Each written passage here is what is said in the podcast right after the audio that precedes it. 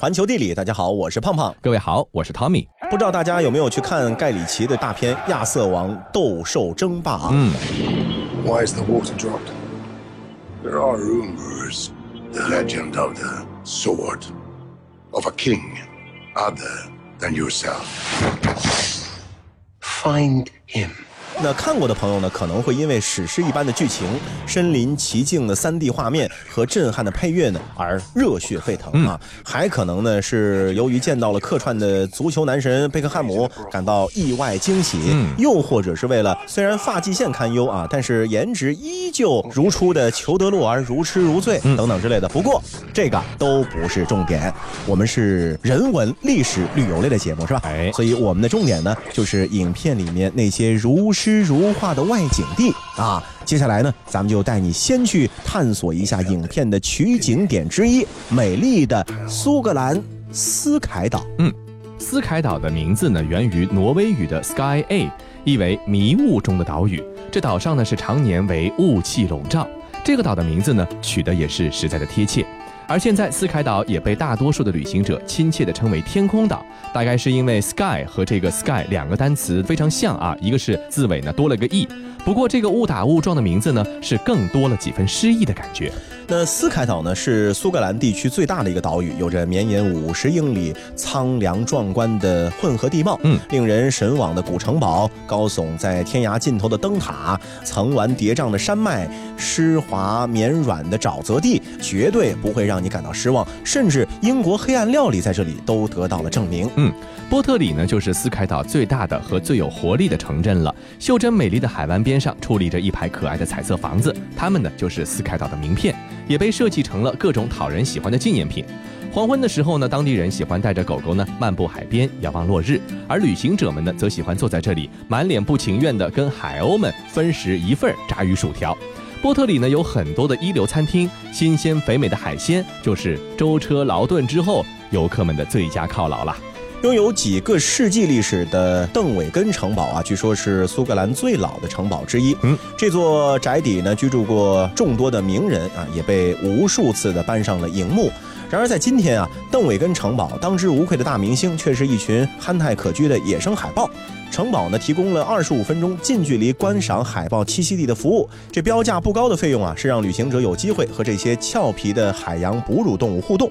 朴素的小木船随风飘荡在温柔的邓伟根湖上，北极燕鸥、海雕、苍鹭在湛蓝的天空中呢是悠然掠过，人与自然和谐相处，是共唱一曲海洋之歌。嗯，既然斯凯岛这么的美景如画，所以呢，也自然的成为了许多影视剧青睐的取景地。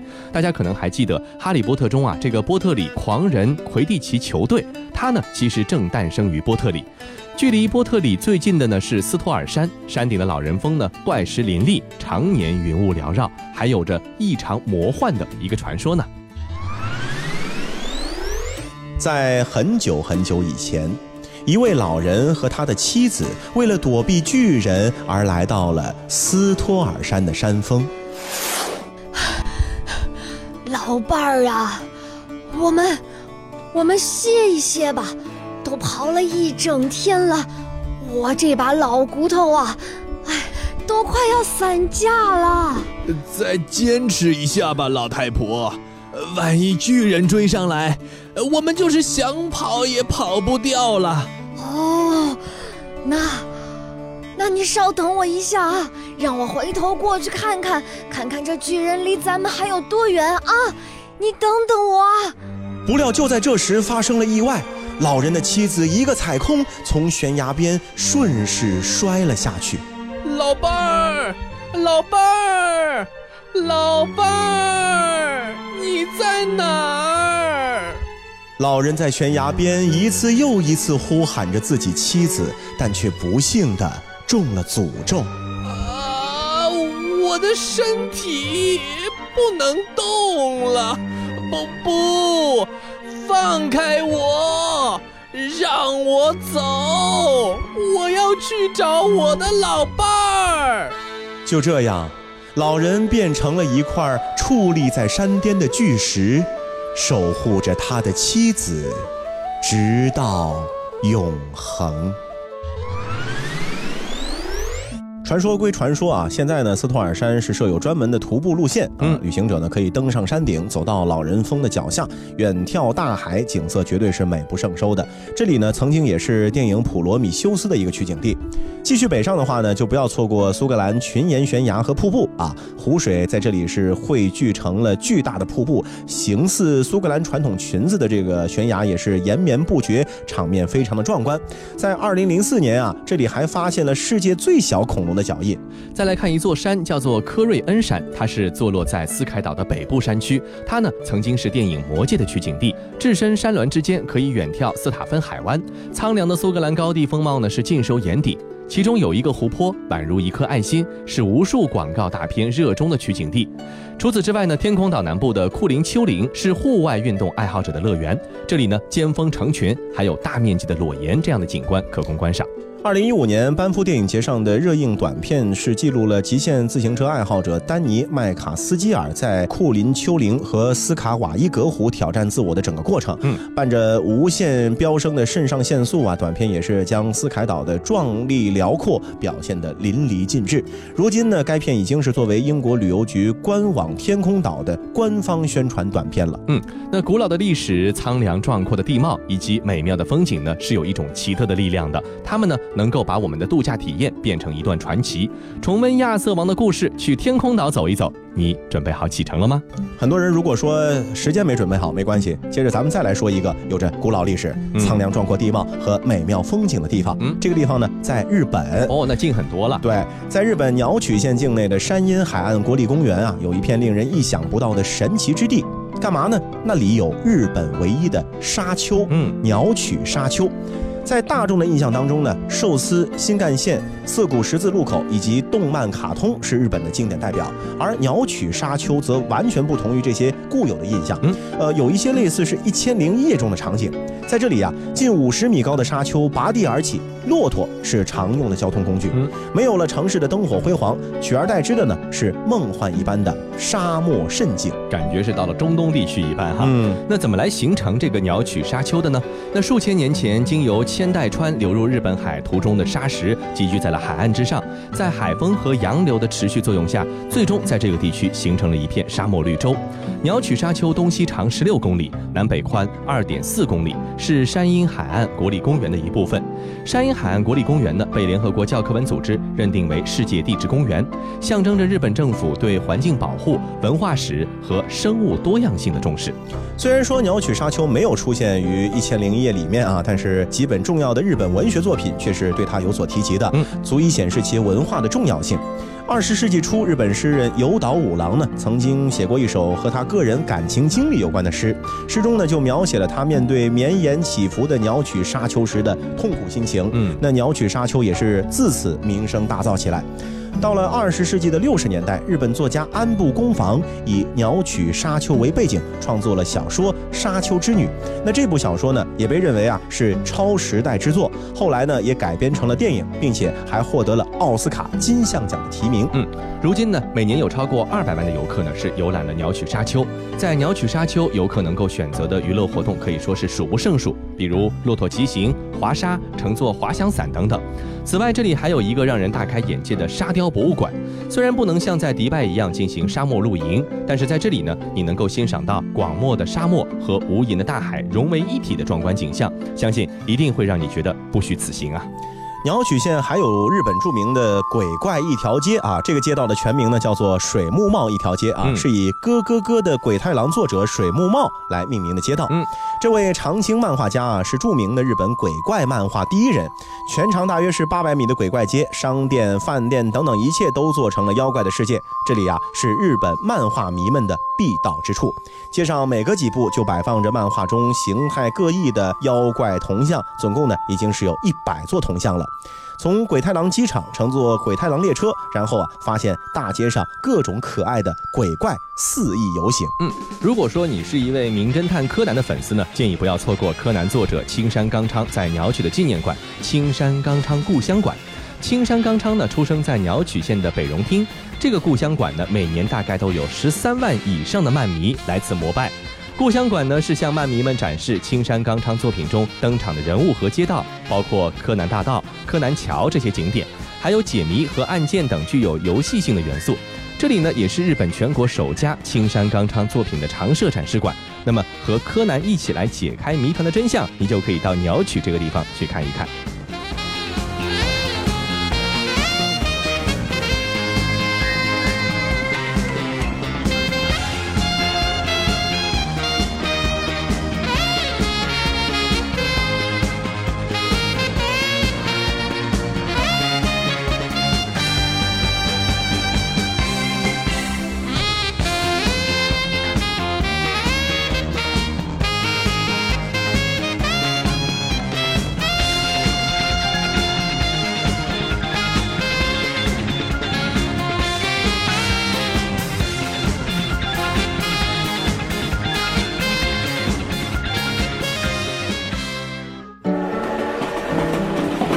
球地理，欢迎回到环球地理，大家好，我是胖胖。各位好，我是 Tommy。啊，其实日本的这个动漫元素，除了有名侦探柯南之外啊，相信对大家影响很深的还有一部叫《宠物小精灵》，不知道看过没有？是，里面有各种各样的很有趣的这个造型。对，那其实很多造型呢，都是来源于咱们的现实生活当中的一些奇怪的动物。嗯，接下来呢，咱们就带你啊去探秘一种章鱼。嗯这个章鱼是带壳的。精准优雅等角螺线的极致缝合，数列迭代、完美分形的迷人款式，五亿年潮涨潮落凝成的美丽图案。鹦鹉螺披着这身华丽的衣裳，从远古走来。一切早已沧海桑田，可它却从未改变。那鹦鹉螺所属的头足纲动物啊，起源的时间呢是寒武纪末期，包括有大名鼎鼎的鹦鹉螺亚纲、菊石亚纲和枭形亚纲下的众多成员。那么这枭形亚纲，咱们这儿稍微做一下解释啊。枭呢是变小变细的意思，嗯，然后虫字旁一个枭呢，其实就是表示一类从头部到尾部逐渐变小变细的虫，嗯。啊，差不多这样一种形象。是。那么这些呢，曾经是占据了海洋食物链顶端的一个海洋王者，在经历了亿万年的演化之后呢，枭形亚纲的形态发生了巨大的变化，成为了现在我们非常熟悉的章鱼、乌贼、嗯啊。而鹦鹉螺亚纲和菊石亚纲呢，近乎灭绝，嗯只留下了鹦鹉螺科唯一的一只，分布的地方呢也非常的狭窄，就是在西太平洋和印度洋的海域。是的，来认识一下这种鹦鹉螺。鹦鹉螺的外壳呢是光滑细腻，外形呢酷似鹦鹉的喙，因此中文的通用名呢就叫做鹦鹉螺。鹦鹉螺的外壳呢不仅好看，而且呢很实用。壳的内部呢被横断的隔板分隔成许多的独立腔室，各个腔室之间的隔板呢有一根贯穿的细管相连接，以维持各腔室之间的气体的运输。通过调节各室内气体的多少呢，可以操纵身体上下浮沉，来调整移动角度。这种绝妙的身体构造呢，也为人类早期建造船只和后来的潜艇设计带来了很多的启示。鹦鹉螺的属名的拉丁文的原意呢，就是水手的意思。鹦鹉螺呢是暖水性的动物，一般是生活在五十到三百米深的海域啊，白天沉入海底休息，夜间呢活动较为的活跃，有的时候会成群结队的漂浮在海面上。鹦鹉螺的眼睛呢，相对来说是比较的原始，没有晶体状，身体和章鱼、乌贼等动物呢有相似之处啊，都是分为明显的头部和触须。不过鹦鹉螺的触须啊，要比章鱼、乌贼多多了，最多呢可以达到九十根左右。嗯，在遇到危险的时候啊，这些触须呢是可以缩回壳里，用于盖住壳口的。而休息的时候呢，鹦鹉螺呢通常会有几条触手啊伸出去，负责警戒。嗯，那么远在奥陶纪的深海里，那个时候的鹦鹉螺类的生物呢，有些体长可以达到十米之巨，它们呢也是当之无愧的顶级掠食者。在那个海洋无脊椎动物称霸的时代里呢，它们以庞大的体型、凶猛的喙部，成为了整个海洋的王者。现存的鹦鹉螺呢，也是十足的食肉动物，主要以鱼类、软体动物和底栖的这个甲壳类动物为食。当鹦鹉螺在海里运动的时候呢，会借助从外壳膜中喷出的水流往后方推进游动，所以鹦鹉螺又被海洋生物学家称为“汪洋中的喷射推进器然而，令人啧啧称奇的还不止这些。鹦鹉螺的外壳啊，左右对称，外壳切面呈等角螺线。等角螺线又被叫做是对数螺线，其规律啊，最早是由笛卡尔在一六三八年发现的。”行走小百科，等角螺线是自然界中常见的一种螺线，蕨类植物和一些植物嫩叶卷曲的形状就遵循着等角螺线。以向日葵为代表的菊科植物种子在花盘上的排列方式也是按照等角螺线。鲨鱼的背鳍形状、猛禽的盘旋轨迹也是遵循着等角螺线的。甚至浩瀚宇宙中的一些星云，它的悬臂形状也近似于等角螺线。因为外壳在生长时，内圈和外圈分泌石灰质的量总保持恒定，鹦鹉螺的螺壳曲线也顺应这个自然法则，简洁而且优雅。那有很多的艺术家啊，都是从鹦鹉螺身上获得了不少的灵感，嗯创作出了绘画、雕塑、建筑等等的艺术品。相传我国的古代啊大诗人陆游呢，就有一只鹦鹉螺酒杯，嗯常年用它喝葡萄酒，简直是爱不释手啊！是还留下了“安得西国葡萄酒，洒着南海鹦鹉螺”的诗句。嗯，那鹦鹉螺在当时已经是很稀罕的货物了。是啊据推测呢，陆游那只鹦鹉螺啊，应该是从今天的越南进贡而去的。嗯，那经历了数亿年的演化呢，和它同源的章鱼、乌贼等身体结构呢，发生了巨大的变化，化外壳或消失了，或由体外转入体内了。而在鹦鹉螺的身上，时光呢仿佛定格了一般，一切都未曾改变。它是人类窥探远古时代的一扇小窗，它呢也是不折不扣的海中活化石。那如果说鹦鹉螺能够让我们一起去探究远古历史的话，南北卡罗来纳州就是我们去探寻美国历史的一把钥匙。是。咱们先来说一下这个北卡罗来纳州，位于美国东南部的大西洋沿岸啊，是美国最初的建国十三州之一，嗯历史是相当悠久了。在历史上呢，这里曾经是印第安人的聚居地，而莱特兄弟发明的人类史上的第一架飞机也是从这里上空的。嗯，在北卡罗来纳州，没有什么比体验一次当地最刺激的水上活动——纳塔哈拉河激流皮划艇更加重要的事情了。嗯跟着教练，戴上安全帽，穿好救生衣，迎接满满的河流刺激和乐趣。总长呢大约是八公里啊，需要两个小时才能完成皮艇的滑行。嗯，那一次成功的急流挑战之后呢，除了高举船桨，还会有什么样的庆祝方式吗？可以学着当地人一样去喝一杯。北卡罗来纳州的阿什维尔是位列美国六大啤酒城市之一，在这里旅行呢，如果你突然很想去喝一杯，那就不用去酒吧，直接去啤酒厂也是一个不错的选择。美国优秀的酿酒厂呢，都是和地理环境相关的。阿什维尔呢，就位于阿巴拉契亚山脉，这里的精酿啤酒都选用富含矿物质的山泉水来酿造，绝对是精酿啤酒的一个圣地。如果你看过《唐顿庄园》，一定会亲情于剧中英国式的贵族情调。嗯，到了北卡罗来纳州，又如何可以错过19世纪美国大亨住过的房子呢？坐落于北卡罗来纳州阿什维尔的美国最大、最负盛名的十大私人庄园之一——比特摩尔庄园，在等待着我们。嗯，这是一栋带有浓郁的文艺复兴时期的建筑，属于美国商界大亨范特比尔家族的私产。范特比尔啊，在家里收集了各种艺术收藏品，什么卷画啊、地毯啊、藏书啊，总共呢有将近五万件的艺术藏品。嗯，现在，比特摩尔庄园呢已经是被列入到了美国的国家历史收藏当中，并且呢对游客开放参观。是的，由北至南呢，转换的是风景，不变的是度假的心情。说到南卡罗来纳州，你会想到什么？我想到的最多的可能是《阿甘正传》嗯啊，一个大智若愚的小人物熬制的一碗浓浓的美式鸡汤，感动了很多人，也让我们认识了陌生的美国战后一代。但是更多的让我们感受到了美国梦和美国精神。南卡罗来纳呢是《阿甘正传》取景最多的一个州。那不论是阿甘家世代相传的白房子，还是门前笔直宽阔、珍妮高喊的 “Run Forest Run” 这样的一个橡树林荫大道，这些上镜率最高、辨识度最高，那也是最经典的地方呢，其实都是取景于南卡罗来纳州的。或许就是因为南卡罗来纳州的南方风情吸引了导演，也吸引着众多的欧美游客，那么都把这里作为了一个度假胜地了。那南卡罗来纳州啊，除了是《阿甘正传》的一个最多取景州之外呢，嗯它也是美国高尔夫的摇篮，世界高尔夫爱好者的天堂也在南卡罗来纳州。南卡罗来纳州宜人的气候以及六十公里的海岸线啊，让游客呢是获得了绝佳的高尔夫体验。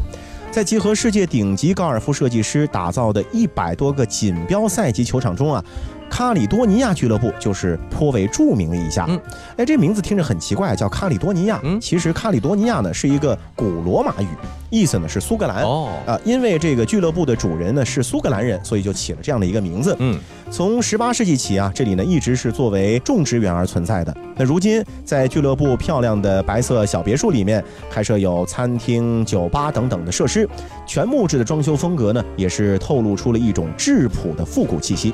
也许到了这里，小鸟和老鹰球就都不是难事儿了。嗯，那作为一七九零年以前南卡罗来纳州的首府，人口数量不到十万的查尔斯顿是美国最古老的小镇，同时呢，那里也是美国南方最富有的小镇。这里呢，也是小说《飘》的发生地，也是美国南北战争时期南方的大本营。这些故事都可以在查尔斯顿的一所大房子里找到，就是米德尔顿庄园。它是美国国家历史遗迹之一，是对历史建筑保护的最高等级。它不仅有最古老的美式园林花园，更有属于创造这个园林的祖孙后代们的一个博物馆。他们把他们的风格和历史文化融入了这个庄园。如今啊，这里再现了一百多年前美国南部种植园的这个模样。南卡罗来纳州不仅有保存完好的南部种植园文化，而且还拥有非常丰富的海岸度假资源。晒太阳、海边漫步或者发发呆，游客呢可以安静地享受几天不被打扰的时光。嗯，而度假村的私人沙滩啊，更是令人欣喜万分。在松软的白色沙滩上面漫步，在海浪中嬉戏玩耍，真是让人心动不已。好了，以上就是这期节目的全部内容，非常感谢您的收听，欢迎您下次继续关注。When I'm in Berlin, you're off to London. When I'm in New York, you're doing Rome. All those crazy nights we spend together as voices on the phone. Wishing we could be more telepathic. Tired of the nights I sleep alone. Wishing we could redirect the traffic and find ourselves a home.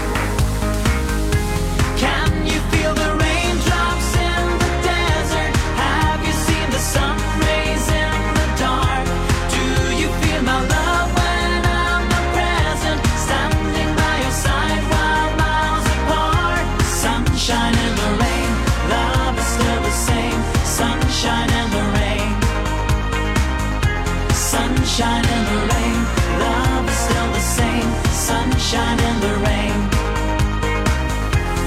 Even if we call the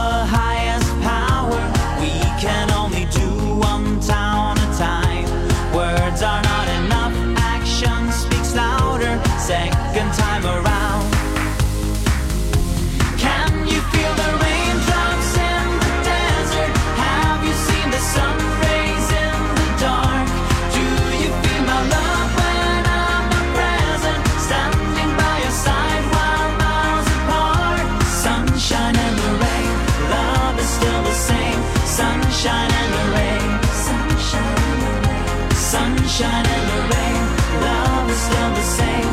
Sunshine and the rain,